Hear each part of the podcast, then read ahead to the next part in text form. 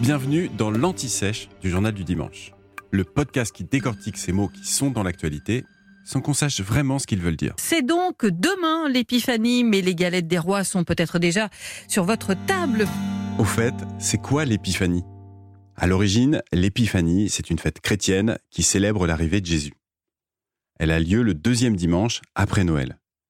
Mais aujourd'hui, c'est surtout l'occasion de manger une galette. Et je vais vous expliquer tout de suite comment on est passé de l'un à l'autre. Le mot épiphanie, avec un P et un H au milieu, signifie apparition en grec ancien. C'est l'apparition de quelque chose qui, d'un coup, devient une évidence. Un peu comme une révélation. Vous pourrez sortir en dîner, ça fait chic. Dans le christianisme, cette fête est donc celle de la révélation au monde de l'existence de Jésus-Christ, tout juste né. Et ce sont les fameux rois mages, venus d'Orient, qui vont symboliser cette apparition, cette épiphanie. Alors, à propos de ces rois mages, si on relit le texte attentivement, la Bible ne donne en réalité ni leur nombre, ni leur nom.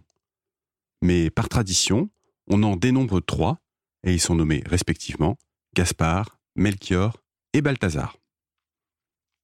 Dans d'autres pays, l'épiphanie est célébrée dans le calendrier le 6 janvier. En Espagne, c'est carrément une sorte de second Noël, une fête très importante qui est même fériée. Mais chez nous aussi, c'est du sérieux. Pensez-vous, c'est le début de la période de la galette. Au passage, sachez qu'on n'a pas de préférence régionale dans l'antisèche. Si on parle de galette, pour faire simple, on apprécie aussi le gâteau des rois, originaire du sud de la France. Voilà, c'est dit. Au départ, à l'intérieur, il y avait une vraie fève, la légumineuse, hein, cousine de la lentille, que l'on mettait dans la galette. Maintenant, on utilise plutôt des petits sujets en porcelaine. Et vous le savez, la personne qui a trouvé la fève dans sa part est symboliquement couronnée roi ou reine. Alors, cette tradition de la galette remonte au XIVe siècle. Mais l'idée de tirer les rois est sûrement bien plus ancienne. Lors des Saturnales, souvenez-vous, hein, ce sont les fêtes romaines de la fin d'année dont on vous a parlé dans l'antisèche sur Noël. Lors des Saturnales, donc, les rôles étaient inversés. Les maîtres devenaient les esclaves et ces derniers étaient les rois d'un jour. Bon, sachez aussi que sous la Révolution, on a stoppé tout net cette tradition. On parlait alors de galette de l'égalité. Et c'est d'ailleurs toujours un peu le cas à l'Élysée. La fameuse galette du président n'a pas de fève.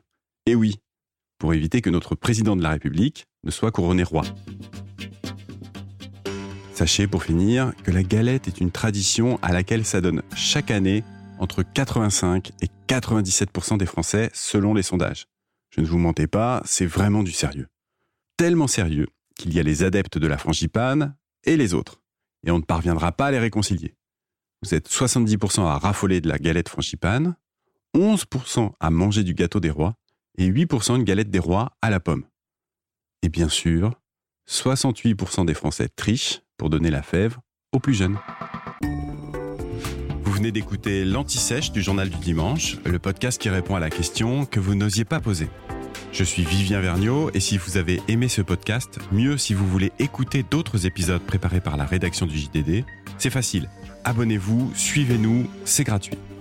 On vous donne rendez-vous trois fois par semaine en podcast et tous les jours sur le JDD.fr. À bientôt.